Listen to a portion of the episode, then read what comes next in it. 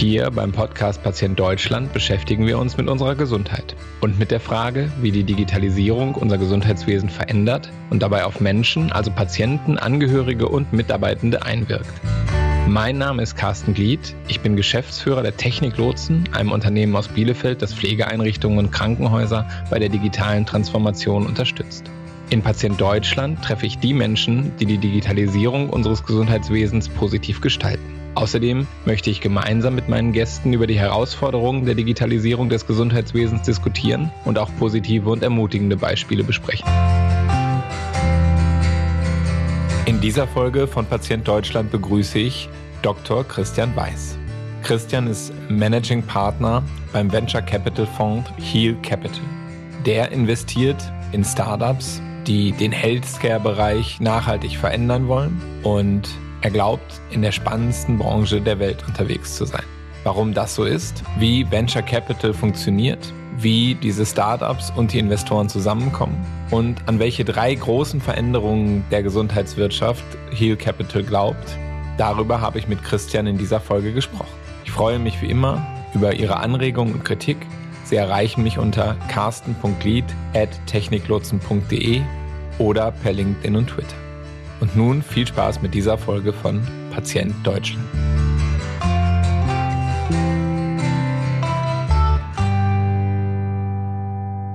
Heute zu Gast bei mir im Podcast Dr. Christian Weiß. Hallo Christian, schön, dass du da bist. Hallo Carsten, ebenso. Freut mich, äh, ja, super zu sprechen und freue mich auf die Diskussion mit dir. Dann starten wir mal gleich los. Ähm, war es immer dein Traum, mal 100 Millionen zu haben, um sie für ähm, digitale Healthcare auszugeben? Also äh, in dem Sinne mit Sicherheit nicht. Und auch wie das so häufig im Leben ist, kommt es erstens anders und zweitens, als man denkt. Aber natürlich ähm, ist das jetzt nicht ganz überraschend für mich, in Anführungszeichen, tolle junge Unternehmer in dem Bereich zu fördern. Und das hat sich äh, schon, ich sag mal, länger herauskristallisiert in verschiedenen Bereichen weil ich mich im Endeffekt eigentlich über die letzten zehn Jahre immer genau in dieser Schnittstelle zwischen Gesundheitswesen, Technologie und Private Equity und Venture Capital ähm, bewegt habe. Im Endeffekt ist das jetzt schon so eigentlich die Kulmination der verschiedensten Dinge und Hand aufs Herz, momentan gibt es wahrscheinlich wenige andere spannende, spannendere Themen, die sich ja so form, so, so stark und so intensiv mit den Themen beschäftigen, die uns alle gerade hier bewegen.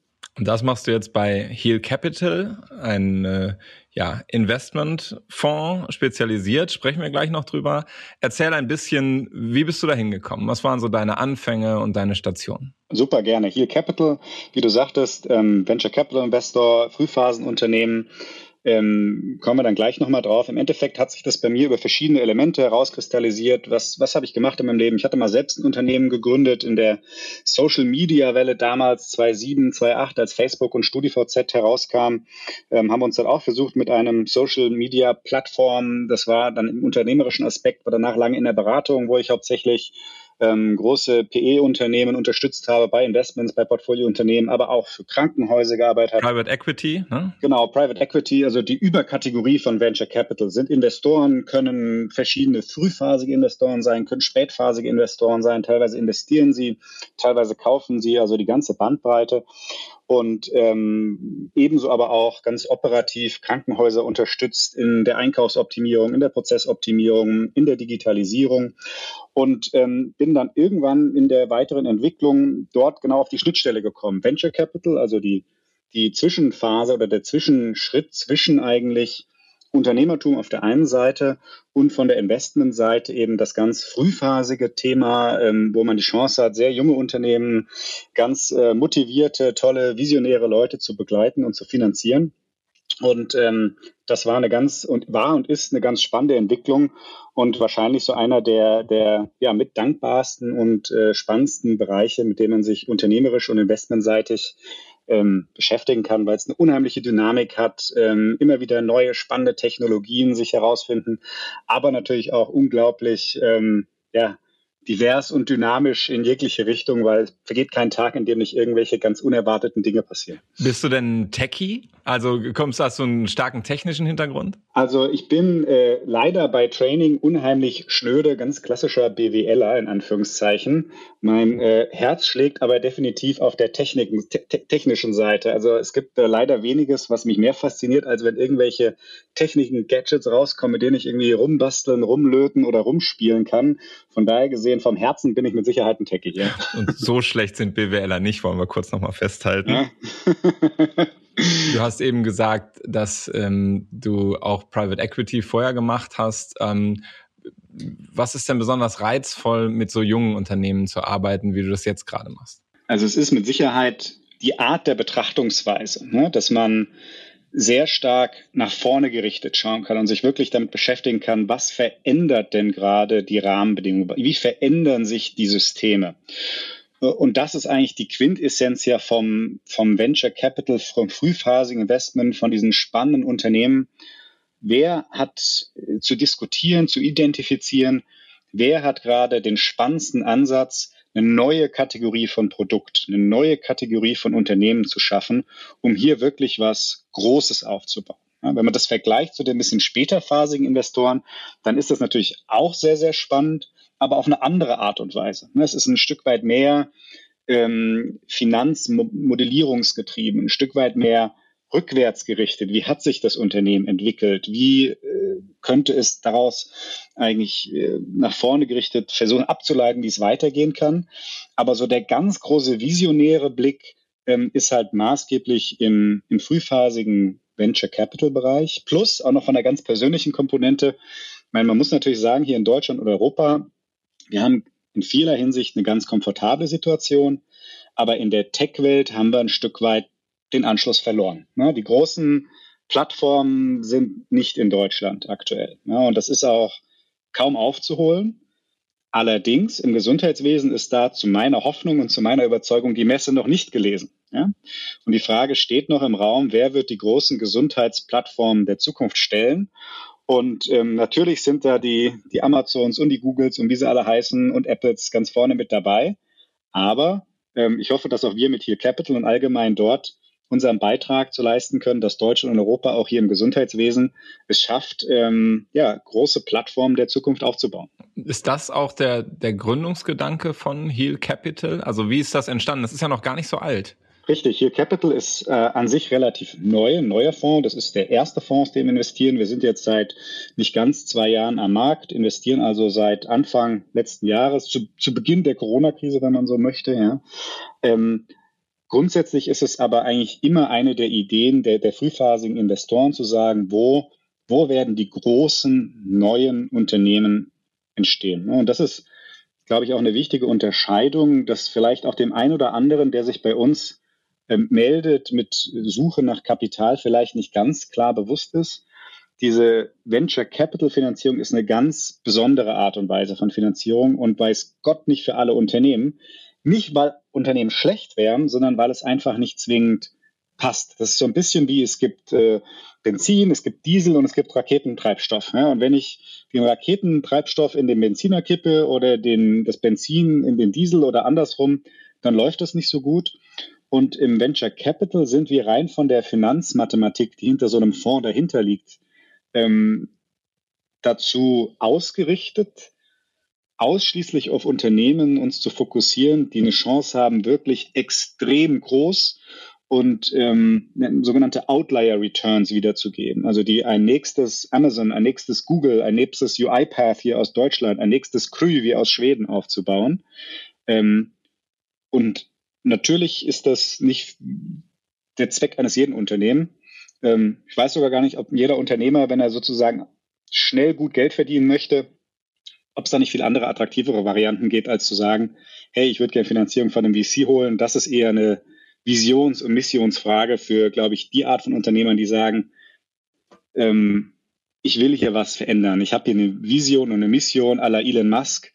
Ähm, ich werde da was aufbauen, ich will die Welt verändern. Ne? Das ist etwas überspitzt gesagt, aber es hat in vielen Elementen einen wahren Kern. Ne? Und äh, beschreib noch mal so ein bisschen, also ihr habt jetzt, ich glaube, 100 Millionen zur Verfügung. Ich weiß nicht, ob der Fonds schon damit äh, zu Ende ist. Und wie viel, wie viel Startups plant ihr aufzunehmen? Seid ihr schon voll? Und wie viel Geld bekommen die äh, mhm. von euch? Gerne. Also das läuft ungefähr so. Der, Million, der, der Fonds ist geraced und geclosed in Anführungszeichen. Sprich, wir haben jetzt 100 Milliarden, äh, 100 Millionen zur Verfügung. Ähm, das ist eine Standardstruktur. Man hat dann üblicherweise drei bis vier, drei bis fünf Jahre Zeit, dieses Geld initial zu investieren. Wir planen in dieser Zeit circa 20 bis 30 Unternehmen zu identifizieren und in diese zu investieren. Das heißt mal ganz grob über den Daumen gesagt, äh, circa ein Unternehmen pro Quartal, auch wenn man das natürlich jetzt nicht so voraussagen kann, aber ungefähr ähm, arithmetisch ergibt sich das. Ähm, üblicherweise würden wir initial zwei bis drei Millionen Euro investieren in diese Unternehmen. Wir suchen immer ähm, in der Natur des Venture Capitals Minderheitsbeteiligung, also idealerweise 20 bis 25 Prozent, mal ein bisschen mehr, mal ein bisschen weniger. Ähm, und ganz wichtig ist aber eben auch, dass ähm, das Konzept darauf ausgelegt, dass das nicht die erste abschließende Finanzierung ist, sondern dass das Unternehmen weiter wächst und dann in der nächsten Runde ähm, weiteres Wachstumskapital aufnehmen, typischerweise von einem größeren Wachstumsinvestor dann, so dass wir eingeplant haben und einplanen müssen zu diesem initialen Investment weitere Investments in die erfolgreichen Unternehmen hineinzugeben, um unsere Beteiligung aufrechtzuerhalten und nicht weiter verwässert zu werden. Ja, das heißt, ähm, die Hälfte des Fonds ist ungefähr für diese Follow-on-Investments, die sogenannten, für die weiteren Investments und die andere Hälfte für die initialen Investments. Heißt aber auch, wenn, wenn ihr investiert und ihr gebt, ich es richtig verstanden habe, in ein Unternehmen zwei Millionen für 20 Prozent, ist das Unternehmen ja 10 Millionen wert zu dem Zeitpunkt.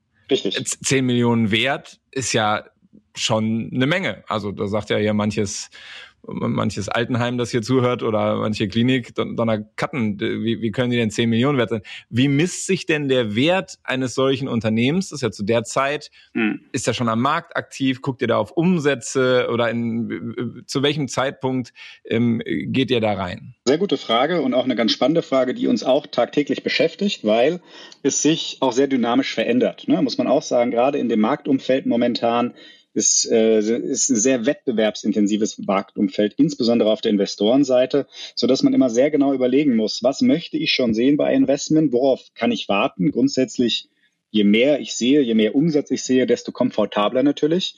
Aber je länger ich auch warte, desto höher der Preis. Ja, und wie bemisst sich das Ganze?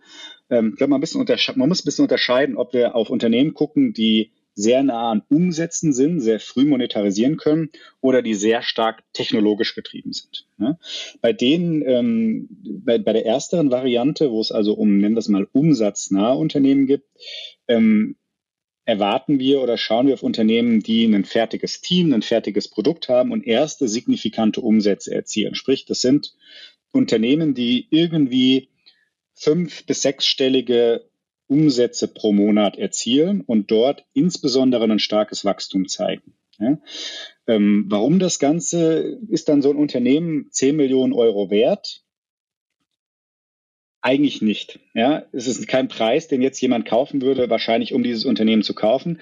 Es ist sondern aber sehr, sehr stark nach vorne gerichtet. Ne? Also im Endeffekt ist ja die Frage, was traue ich dem Unternehmen zu, ähm, in der Zukunft zu erreichen und wenn ich nun das mit Risiko abwäge und überlege, wie viel Geld muss dann noch hineinfließen, wie viel, welchen Anteil kann und möchte ich an dem Unternehmen halten.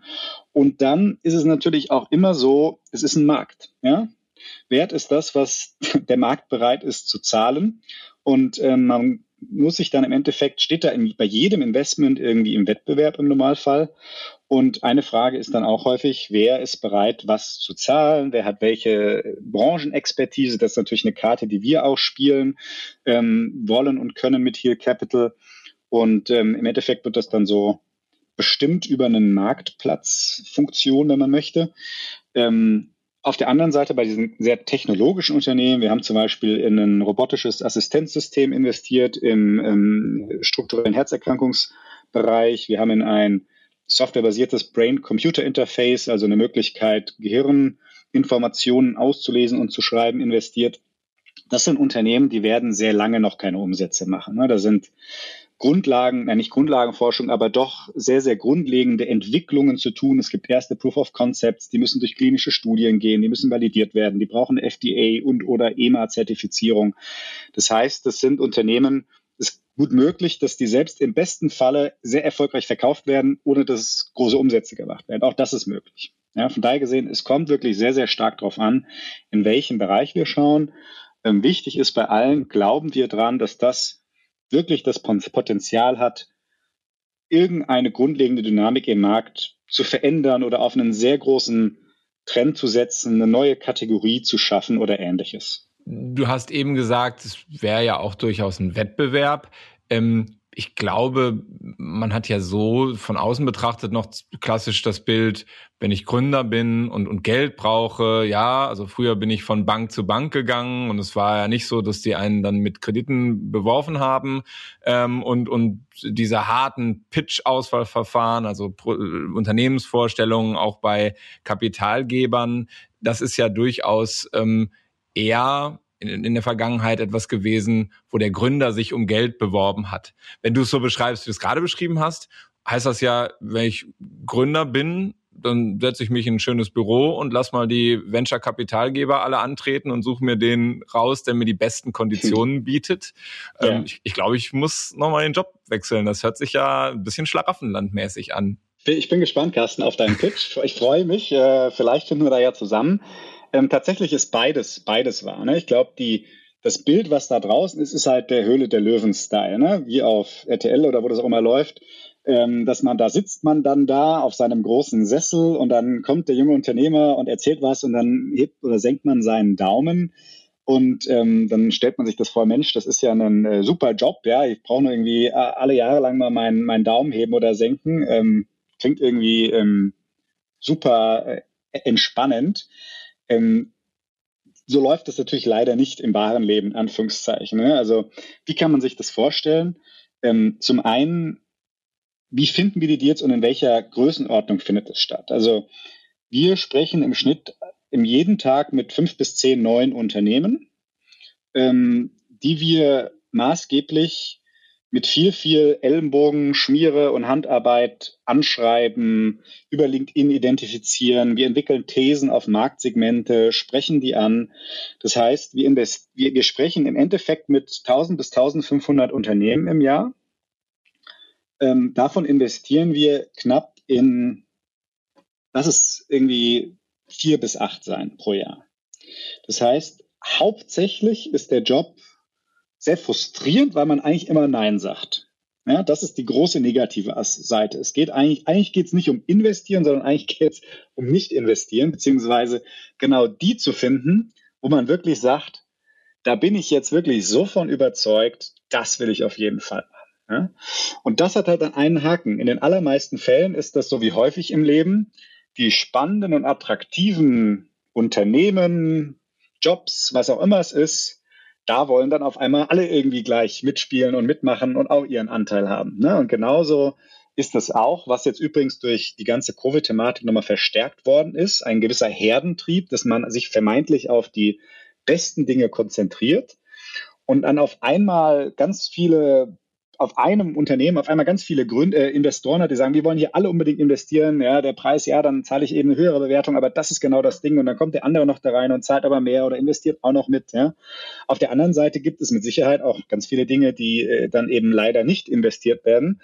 Zu Recht oder zu Unrecht muss man natürlich eins sagen, nur weil ein Unternehmen erfolgreich von uns oder einem anderen Investor Geld kriegt oder nicht, heißt das leider nicht, dass das Unternehmen deswegen erfolgreich wird oder nicht erfolgreich wird oder schlecht ist oder nicht schlecht ist.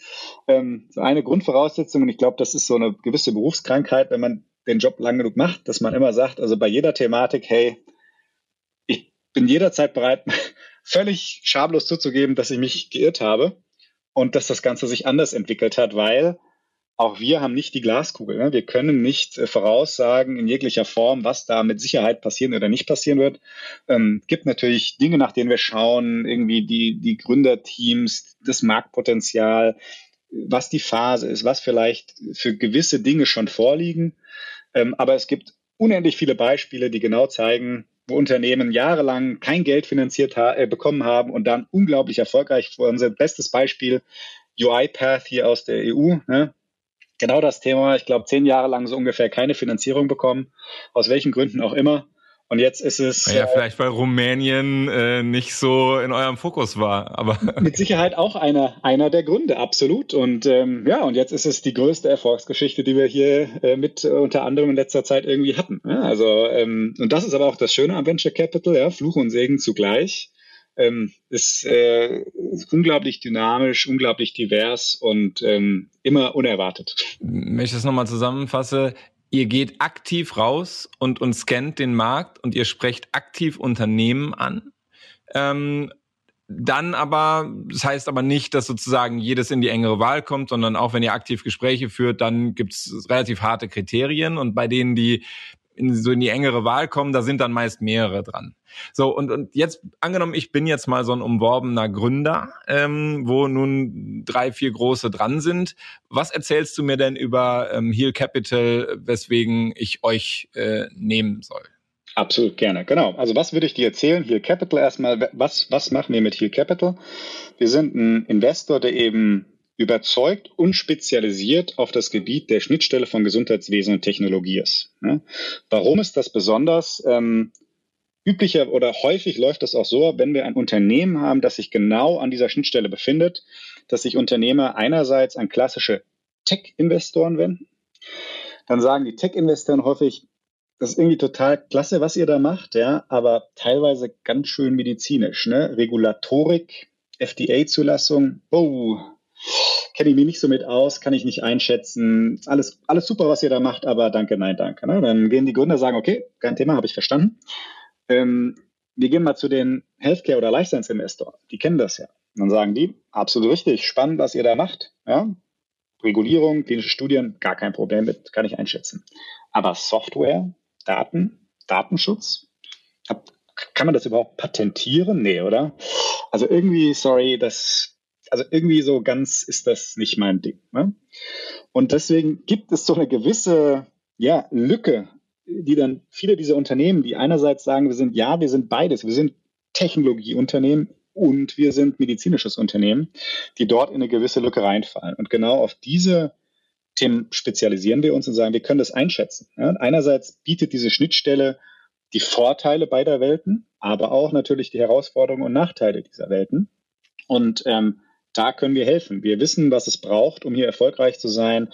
Wir können ähm, aktiv Rat geben, was zu bedenken ist in Dingen wie Technologie, aber auch Datenschutz und klinischen Studien. Ähm, wir können einschätzen, wie Vertrieb dort funktioniert oder auch nicht funktioniert.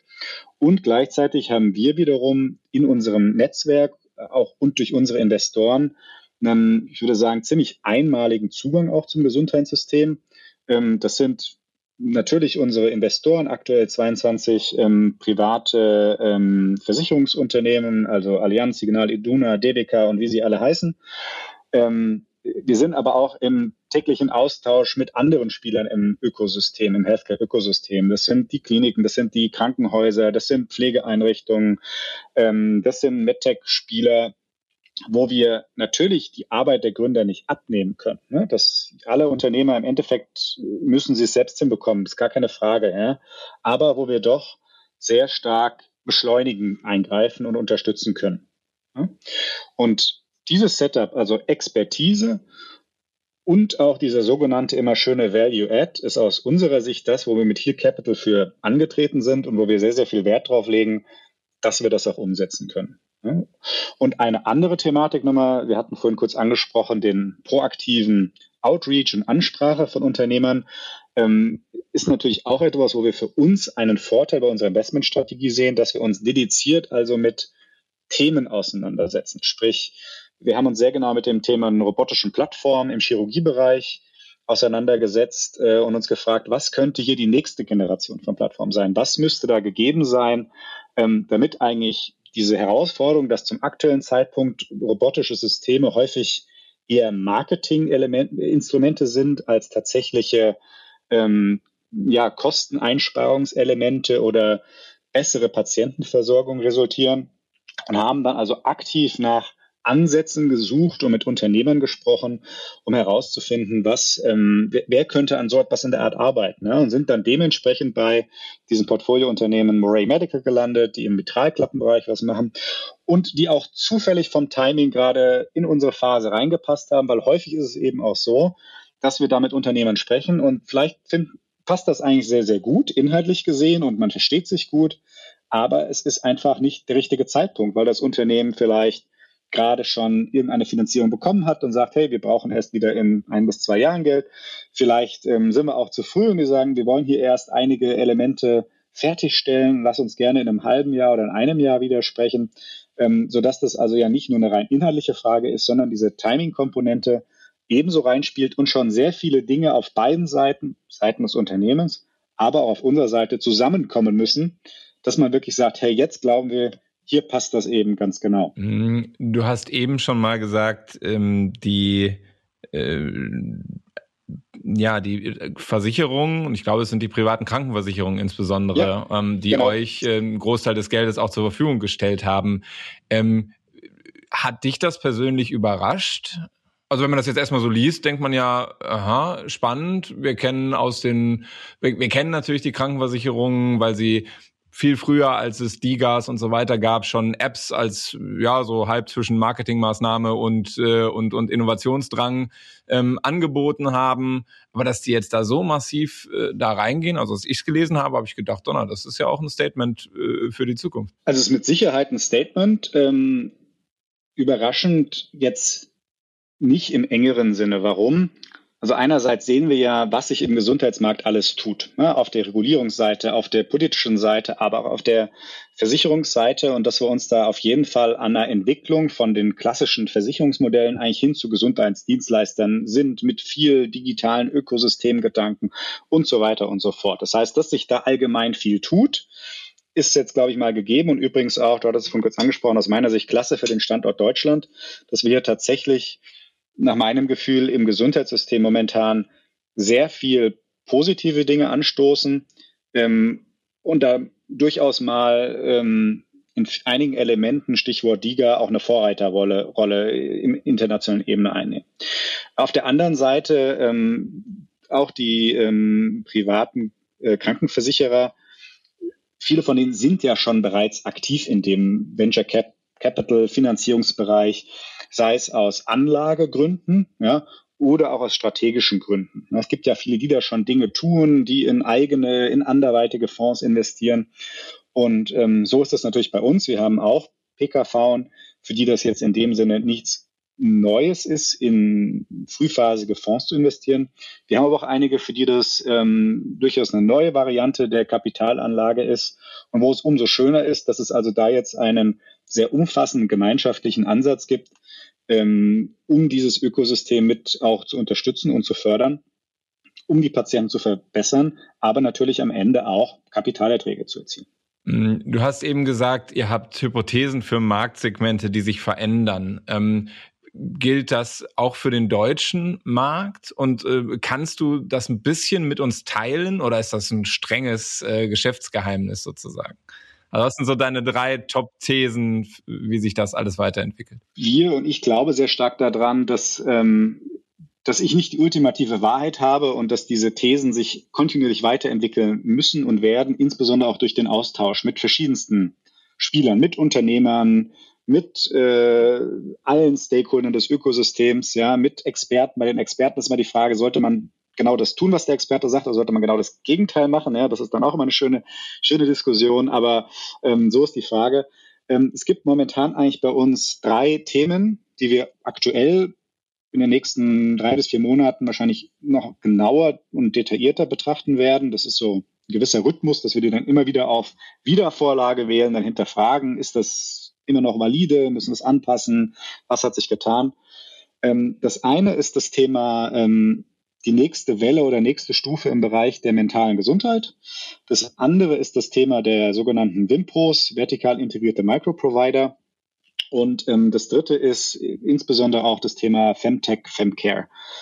Ähm, was sind da die Überlegungen oder Thesen, ähm, um mit der mentalen Gesundheit mal zu starten? Da hat sich ja sehr, sehr viel getan in den letzten ein, zwei Jahren. Ne? Mit den verschiedensten Spielern, die dort am Markt sind, die bekannt geworden sind. Auch durch Covid hat das Ganze nochmal eine ganz andere ähm, Rolle bekommen. Aber die aktuellen Spieler haben häufig eins gemeinsam. Sie sind im Endeffekt ähm, CBT, also Verhaltenstherapie war ja Online-Sprechstunde. Das ist alles super. Ich glaube, das ist eine gute Variante. Nach meinem Verständnis ist auch Verhaltenstherapie eine, eine gute Form der per Therapie, ähm, wissenschaftlich begründet, etabliert und so weiter und so fort.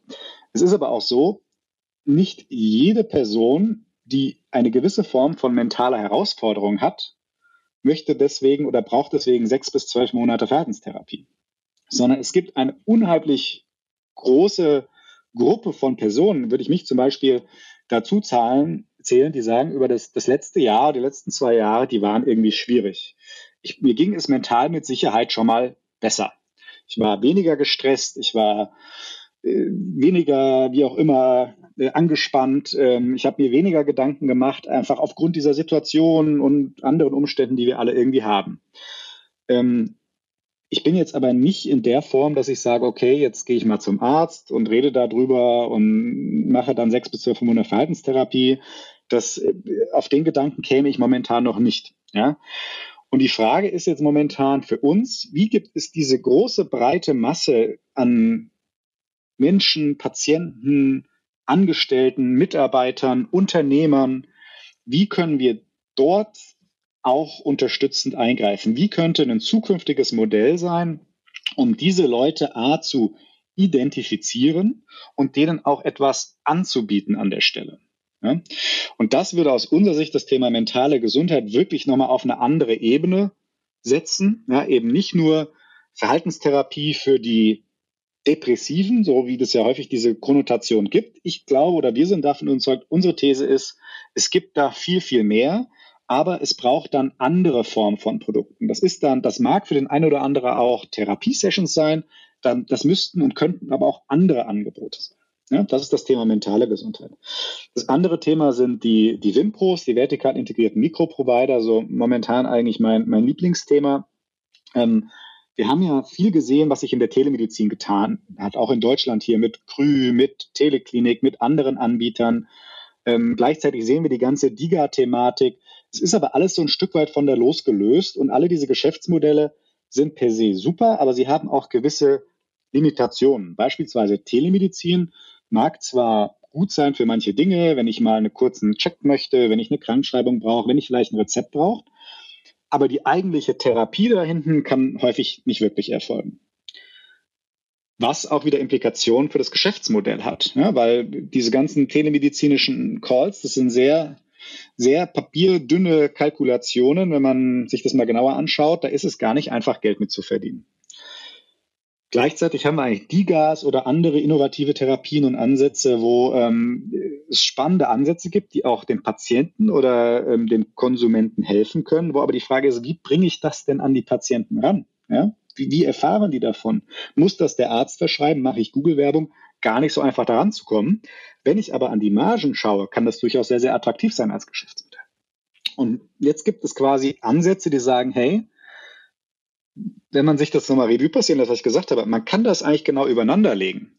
Warum suche ich mir denn nicht ein Thema aus, wo ich weiß, dass sehr viele Patienten bestehen, die sagen, das ist etwas, was mich tagtäglich belastet.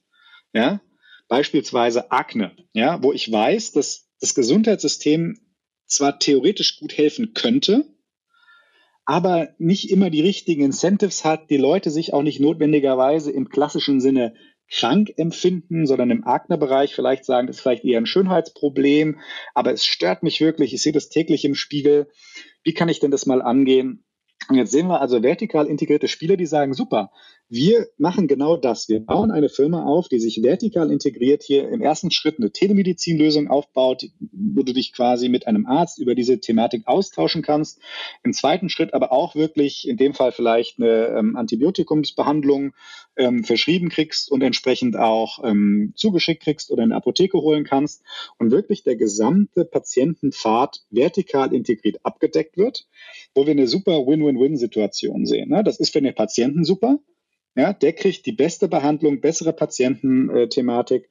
Ähm, das ist äh, für das Unternehmen eigentlich super, ja, weil es wirklich sagt, ich kann einen kompletten Patientenpfad vertikal besteuern und äh, nicht besteuern, sondern bespielen und äh, kann also auch daran verdienen, an den verschiedenen Elementen. Und im Endeffekt ist es für verschiedene Spieler des Gesundheitssystems auch interessant, wenn sie sagen, hey, das sind teilweise sehr aufwendige Dinge, die vielleicht zu zeitintensiv sind, die Anwendung zu kontrollieren. Und das ist eigentlich nicht so im Sinne aller.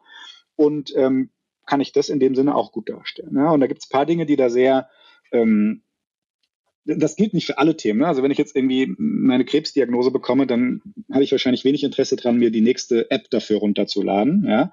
Sondern da möchte ich wahrscheinlich schon sehr, sehr gerne zum Onkologen gehen oder wenn ich irgendwie ein starkes Herzproblem habe, ähm, weiß ich noch nicht, ob das so der nächste Schritt da sein wird. Aber in Dingen zum Beispiel ähm, Haare, ja, Haarausfall, würde ich mir auch sowas wünschen. Ja, ähm, gucken wir mal. Ich glaube, da fehlt es noch so ein bisschen an der effektiven Therapie in Anführungszeichen, würde sich aber auch total anbieten für so eine Thematik. Genauso aber auch wie Allergien. Im Migränebereich gibt es jetzt Spieler, im Bereich Gut Health, also ähm, Dinge wie Reflux und ähnliche Thematiken, ähm, wo unser aktuelles Gesundheitssystem nicht zwingend super ist, diese Patienten aufzunehmen und zu behandeln, aus verschiedensten Gründen, oder wo man zumindest mehr machen könnte. Lass uns noch auf den, auf den letzten Teil kommen. Äh, Femtech hast du noch genannt? Femtech, Femcare spielt auch so ein bisschen in diese eben angesprochene vertikal integrierte Thematik rein, sind aber ist einfach ein unheimlich spannender Markt, wo ähm, viele Produkte Innovation benötigen und benötigen können. Es gibt da viele Unternehmer und Unternehmerinnen natürlich auch, die sich wirklich überlegen, wie kann man das anders angehen und wie kann man vielleicht auch tatsächlich Produkte entwickeln, die besser sind, die anders sind, einfach weil in der Medizin das Thema ähm, Femtech, Femcare, Hälfte der Bevölkerung ein Stück weit einfach unterrepräsentiert worden ist, was bei Behandlung angeht, was bei klinischen Studien angeht, was bei Produktentwicklung angeht. Das schönste Beispiel ist, finde ich, glaube ich, immer die Milchbrustpumpen. Ja, alle Väter und Mütter kennen sie. Das ist immer die, das schöne Beispiel und sagen, wenn das Produkt für Männer wäre, dann hätte sich Herr Dyson schon mal was anderes überlegt, dass das irgendwie besser, leichter, schöner, hübscher wäre. Ja, ähm, vergleichen wir mal so eine klassische Milchpumpe mit irgendwie einem Dyson-Staubsauger. Ich glaube, dann kann sich das jeder vorstellen. Und ähm, da gibt es einfach ein unheimliches Potenzial plus es gibt einfach viele Dinge, die unterdiagnostiziert, untertherapiert sind. Ähm, das sind äh, äh PCOS oder Endometrose, genau diese Dinge, wo einfach zu wenig noch getan und gemacht wird ähm, und wo es einfach auch klasse Innovation benötigt und ähm, wo wir sehr, sehr gerne auch spannende Unternehmerteams unterstützen würden. Ne? Super. Am Ende des Podcasts, du hast gesagt, ihr ähm, ja, scannt den Markt, ihr äh, meldet euch aktiv. Äh, soll man sich trotzdem, wenn man jetzt eins der drei Felder äh, bespielt und in der frühen Phase ist, äh, soll man euch eine E-Mail schreiben, soll man euch einen Pitch-Deck senden oder äh, lieber nicht, weil ihr gar nicht hinterherkommt mit der Bearbeitung der Fanpost? Nein, absolut. Wir freuen uns über jeden Kontakt. Ähm, ich, es kriegt jeder bei uns eine Antwort. Äh, wir tauschen uns mit jedem gerne aus. Ähm, gerne einfach über LinkedIn, via E-Mail anschreiben, kurz diskutieren, äh, gar kein Problem. Ähm, das gehört natürlich auch dazu. Ne? Also ja, wir sprechen auch Unternehmen selbst an, aber wir freuen uns auch über jede Anmeldung, Zuschrift, jeden Austausch.